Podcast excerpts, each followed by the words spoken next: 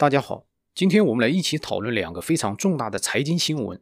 第一个是人民币汇率飙涨会带来哪些影响？第二个是美国纽交所为什么突然取消了对三家中国电信企业摘牌的决定？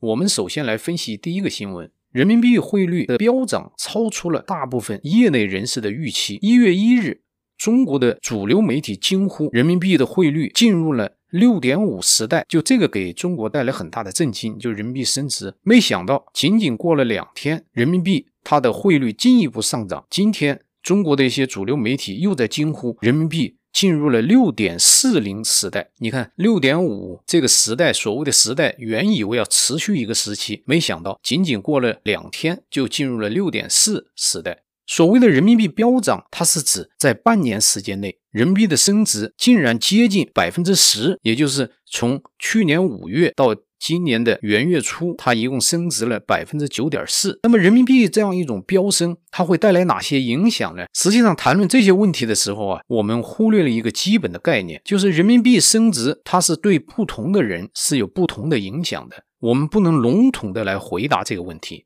所以你首先搞清楚你是。一种什么样的身份？明确了你自己的身份，你才知道对你有什么影响。首先，我们看到的在中国的官媒，他们的分析，他们所表达的呢，是人民币升值对中国官方的影响。那么，人民币这样大幅度的升值对中国官方有什么影响呢？那么，官方他目前表达的态度呢，他是有。两个方面的态度。第一，中国官方他认为，主要得益于中国经济的在全球是恢复最快的，从疫情中恢复最快的，也就是中国。他官方他希望得出一个结论是风景这边独好。这样的话呢，既能够鼓舞中国人的这样一个志气，也能够让中国人呢能够感受到了这个在习近平呢，在中国共产党领导下，哎，中国取得的一些巨大成就。这个是人民币。汇率的飙升对中国官方它带来的影响，他就希望通过这个呢，加强对人民的引导和教育。那么另外一个方面呢，对官方影响呢，就是中国人民银行。中国人民银行呢，它就与中国的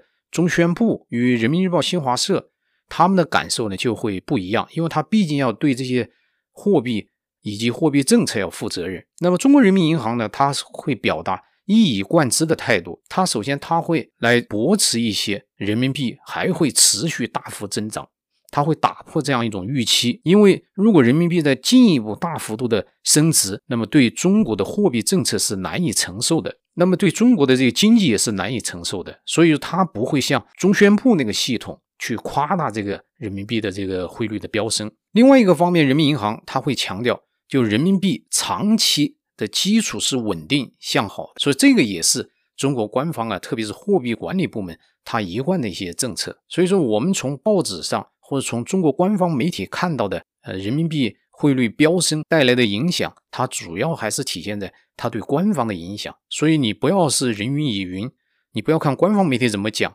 你也去跟着，对你的影响是不一样的。那么我们再来谈第二个方面的影响的主体，那就是企业，特别是。外贸企业，那么对外贸企业对人民币汇率的飙涨，它的影响也是不同的。那么以进口原料为主的企业，它显然会从这样一种飙涨当中得到好处。你比如说原油进口企业、原材料进口企业，它显然会从人民币这种汇率飙涨过程当中，它会得到好处。它可以花更少的钱，可以进口更多的原材料。那么对于出口的这样一些企业，人民币汇率的飙升对他们是百害而无一利，因为你这样的话，你就会减弱了你的出口竞争力。也就是说，你同样的商品，你换回来的人民币会减少。那么你在中国要给中国人工人发工资，要买中国的原材料，那么你又得用人民币。所以说，外贸企业的这样一种利润率是必然会下降的。那么人民币这个飙升，它对外贸企业，特别对出口企业，究竟有多大影响呢？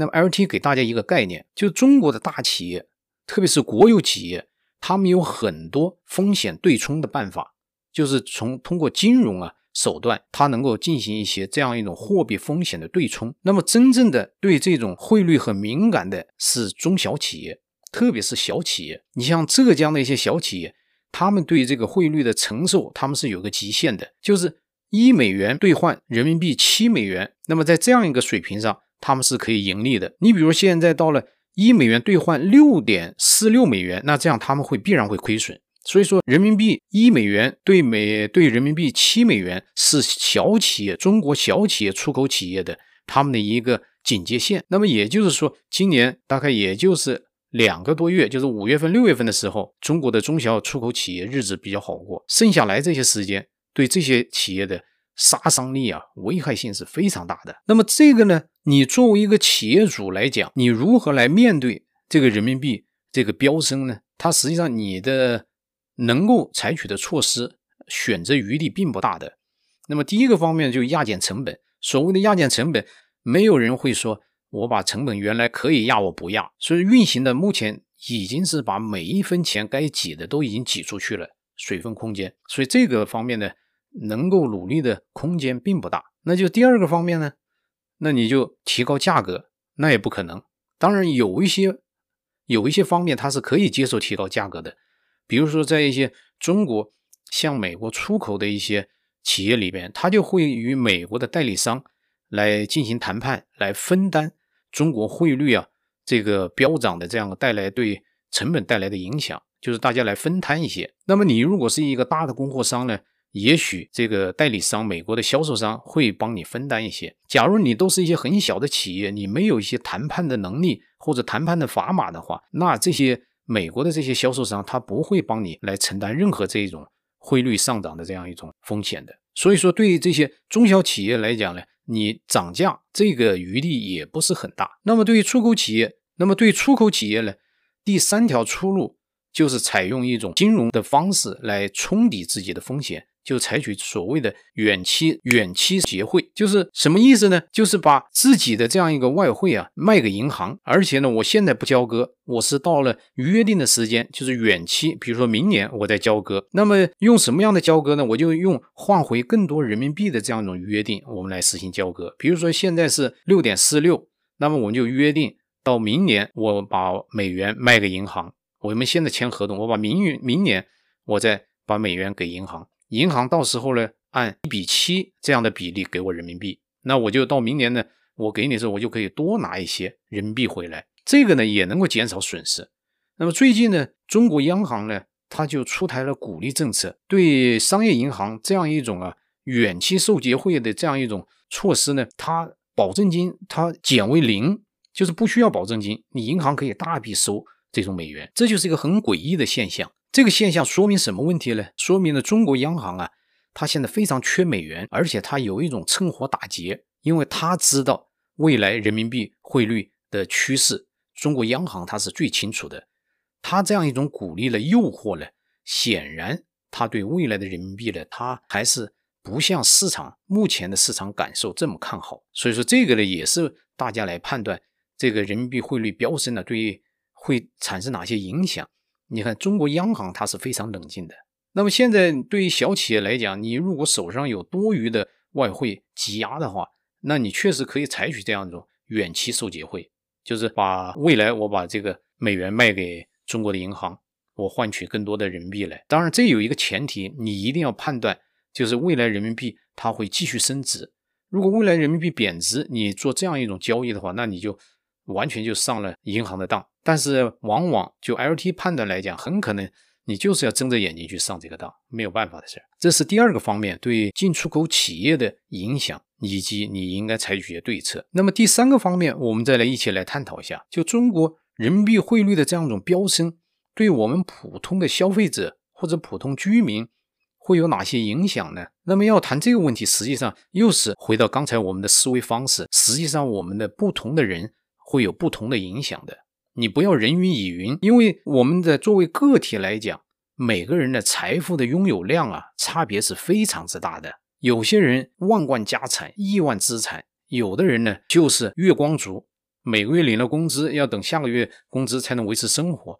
所以你这样的收入完全不同，或者资产积累完全不同的人，你讨论面对一个财经话题的时候啊。实际上，你的思维方式和应对方式是完全不同的。这个也是 LT 一贯的一个观点。你看，包括在前两年人民币比较弱势的时候，LT 也是警告网友们：你要弄清自己的对象。你如果是一个工薪阶层，你不要去跟着人家讲什么把人民币换美元，你要一定要根据你自己的实际情况。那么在这个问题上，LT 一贯的观点是什么呢？就首先呢，我们谈论这个呃财经问题啊，或者政治问题，你首先还是要有点将心比心，就是你说出来这些话，你会不会对你的亲戚讲？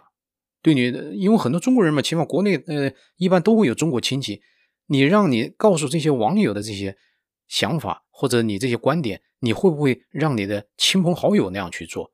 你如果不能够让你的亲朋好友，不能让你的父母那样去做，你如果仅仅是为了一种吸引眼球，或者是能够增加这样一种关注度来兜售一些观点，这个 LT 是做不到的。你比如说，呃，前两年很多人讲要鼓吹赶快去把人民币换美元，赶快去卖房子，赶快去存粮，就这些在 LT 看来，我觉得都是一种很不负责任的一些言论。你会让你的父母那样去做吗？你会让你的亲属那样去做吗？你不会的，所以你不会自己去那样做，不会让亲属那样做。为什么要欺骗这些网友呢？这是一个思维方式的问题。那么第二个方面呢，LT 的一贯的观点呢，就是我们大多数网友啊，还是工薪阶层。那么 LT 一直过去的十年，LT 一直是讲一个观点：对于工薪阶层。你永远不要去考虑这些汇率变化的问题，你甚至是不要去考虑国家政治的变化对你个人的财经会带来哪些影响，因为这个对你来讲没有什么意义。那么哪些属于工薪阶层呢？就有些人可能有点钱了以后，可能感觉自己也不算工薪阶层了。哪些属于工薪阶层呢？你比如说你在中国，你有房有车以后，你的净资产，所谓的净资产就是你要扣除你的贷款。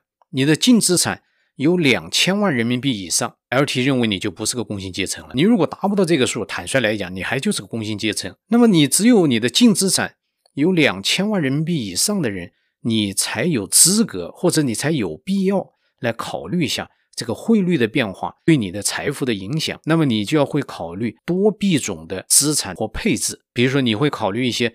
人民币资产也会考虑一些以美元计价的资产，这个才有一定的意义。那么，即便是这样的话，一般也是尽量把钱投在自己熟悉的市场，尽量把资钱投在你能够控制的一些项目上面，而不要去一些好高骛远的。你比如说哪个地方市场好？你要讲市场涨上涨的情况好，你比如说去年印度上涨最好，那么前年巴西上涨最好，那你能这样去到处飞吗？不会的。所以说，对人民币汇率的这样一种飙涨啊，大家不要去心动，这个对大部分人来讲是没有关系的，因为它涨了你赚了，那就该你赚了，赚也赚不了多少，也发不了大财。人民币汇率跌了，你损失你也损失不大。你比如说，现在中国的这个官方媒体讲说，人民币汇率升值了。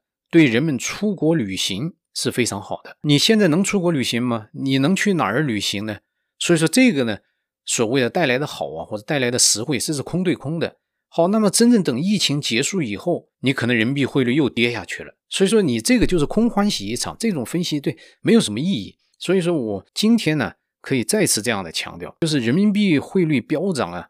是中国的一个热点问题，但是你不要心动。对于大部分人来讲，你不要心动，一定要老老实实过好你的安分日子。你除非财富积累到一定程度，你才会来进行一些对货币的风险，你才会纳入你的考虑范围内。那么当然也有一些网友讲了，我的小孩要留学，那么我换美元，你这个百分之十这个影响也是很大的。但是有一个问题啊，你如果提前换的话，你必须有这些结余才行啊。你如果有这这些结余之后，好，那你换，你认为人民币会继续飙涨，但是万一人民币要跌了怎么办呢？那你对你钱越少的人，你越在乎你的钱的损失；越少钱的人，并不在乎能给你增加多少利益；越少钱的人，你主要更多的是要考虑自己钱的安全的问题。所以，这个对这个汇率飙涨啊，LT 再次呼吁大部分网友不要去关注这个问题。如果是很有钱的人了，那么你可能也不需要关注这个问题。因为在中国，你很有钱的人呢，你跟美国还不一样。美国因为它资本主义，它搞了两百多年，包括西方，它有很多富二代、富三代，他就是靠吃老本儿。他吃老本儿呢，就是吃父母留下来的财产和银行里的钱。那么这个呢，他对汇率会非常敏感，对资产的配置他也会非常敏感。那么中国的现在有钱人呢，坦率来讲，大部分有钱人都还是第一代有钱人，第一代有钱人都还是有自己的事业。那么你一定不能让你这个事业停止，坐吃山空。所以从这个意义上来讲呢，汇率对你呢变化对你也没有什么意义。那么真正的作为投资者来讲呢，是少数。那么 LT 的关注 LT 的这些网友啊，有一部分是做投资这个出身的。那么做投资出身的呢，那么 LT 就会给大家一个什么样的建议呢？就是未来两年呢，应该说是对中国的经济来讲，LT 还是看好的。你不要说因为说共产党很邪恶，你就认为中国经济会完蛋，或者呃就会垮台。那么从目前来看，相对于世界其他区域来讲，中国的经济仍然会一种比较强势的。这个经济研究机构还是这些大的投行对中国二零二一年的经济增长没有低于百分之八的。那么现在普遍包括世界银行也好，国际货币基金组织也好，包括美国大的投行也好，那么对中国经济增长二零二一年的经济增长，它的区间都是在。百分之八到百分之八点六之间，这个很吓人的，这个你在美国你不可想象的。那么美国今年如果他那个九千亿的这个救助计划能够兑现的话，那么今年美国的 GDP 的增长也许会到百分之三到五。如果疫情能够在上半年结束的话，但如果上半年疫情结束不了的话，那对整个世界对美国这个经济增长这个这个影响啊，又会造成一种衰退。所以说，我们对这个。做投资的人来讲，我觉得你也不要受这样的人民币汇率飙涨啊，你会带来一些什么样的变化？你原来你是主要做美国投资的，你继续做美国投资没有问题；你原来做中国投资的，你继续做中国投资也没有问题。就 LT 还是建议不要受这样一种人民币短期飙涨的影响，来对自己的投资基本的组合你会做重大调整，这个是没有必要的。但是呢，那么从高盛。目前最权威的判断，就人民币在二零二一年，它会进一步升值到一美元兑换六点三人民币。那么这个呢，是不是一种很很可怕，或者是一种呃非常令人震惊的一种幅度呢？并不是的，因为你我们谈论所谓的飙涨啊，它仍然还没有回到两零一八年。两零一八年的时候，一美元兑换人民币只有六点一、六点二那个水平。讲这个概念呢，你就可以冷静一下，就是所谓的飙涨啊。也只不过在接近两零一八年的水平，所以这个呢，就是一种让人呢哭笑不得的一种结果。就是美国打了三年的贸易战，好不容易把人民币汇率啊逼高到七点一三，那么遇到这样一个疫情，又回到解放前，又回到了两零一八年，就是贸易战之初的水平。所以这个呢，就是可能就是一种历史的玩笑。这个呢，就是我们讨论的人民币汇率突然飙涨对各方面能够带来的影响，以及我们应对的一些策略。第二个问题呢，简单与大家一起讨论一下，就是纽交所为什么突然它取消了元月一号做出的决定？元月一号它决定依据总统令，它要对中国三大电信公司摘牌。那么这个昨天呢，纽交所它又突然做出决定，收回元月一号的决定，不摘牌了。这背后是一个什么样的原因呢？那么 LT 分析啊，它就是两大原因。第一大原因呢，是华尔街的一种政治上的反叛。所谓政治上的反叛呢，就是。他拒绝执行总统令。他元月一号，他做一种宣布下架中国电信、中国移动、中国联通，他是依据总统令的。那么元月四号，他又取消了他元月一号的决定，那么他就要违抗或者对抗这样一个总统令。所谓的这个总统令呢，就是川普他签署的，禁止美国人投资任何与中国军事相关的中国企业。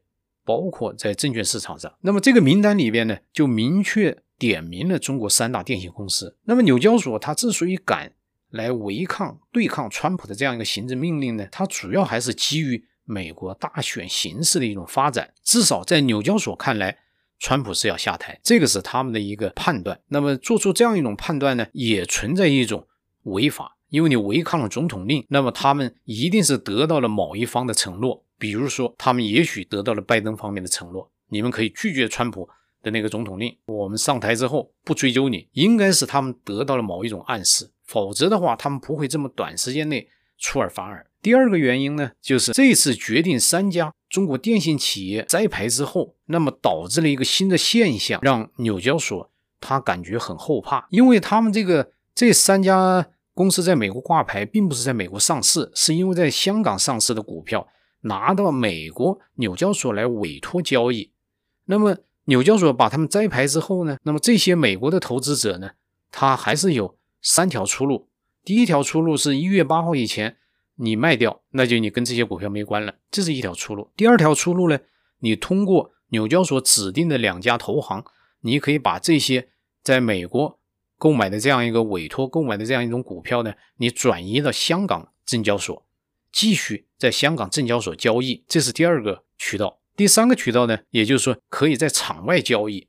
其实我不在纽交所交易，我在场外还是可以交易，在美国。但是纽交所呢，他非常担心一点呢，就是美国的投资者呢，我不卖这些股票，我都通过你安排的投行安排的，我继续到香港证交所去交易。那么如果有更多的美国人跑到香港证交所去交易，那他养成习惯以后，他就不仅仅是交易这三只中国电信的。电信公司的这个三只股票，他可能就会去买更多的港股，在香港证交所去注册，这个对纽约证交所的长期利益啊，它会影响会非常大的。所以说，LT 判断这个纽交所出尔反尔，就这么两大原因。他第一，在政治上，他在冒险，在赌博，或者得到了某一方政治势力的承诺，他来做出一种啊反叛、反抗总统令，这个他冒一定的法律风险的。第二呢，他就是为了。封堵美国的这些投资者呀，出走跑到香港证交所去，长期在香港证交所去安营扎寨，这个对纽交所来讲，他的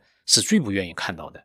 所以，他出尔反尔啊就是基于这样的一些，说穿了还是一种经济利益。那么，对这个事件呢，在美国呢，它还会有一定发酵的。那么，川普的总统令在取消之前，或者是在修改之前，那么纽交所这个决定仍然会给他们自身会带来风险的。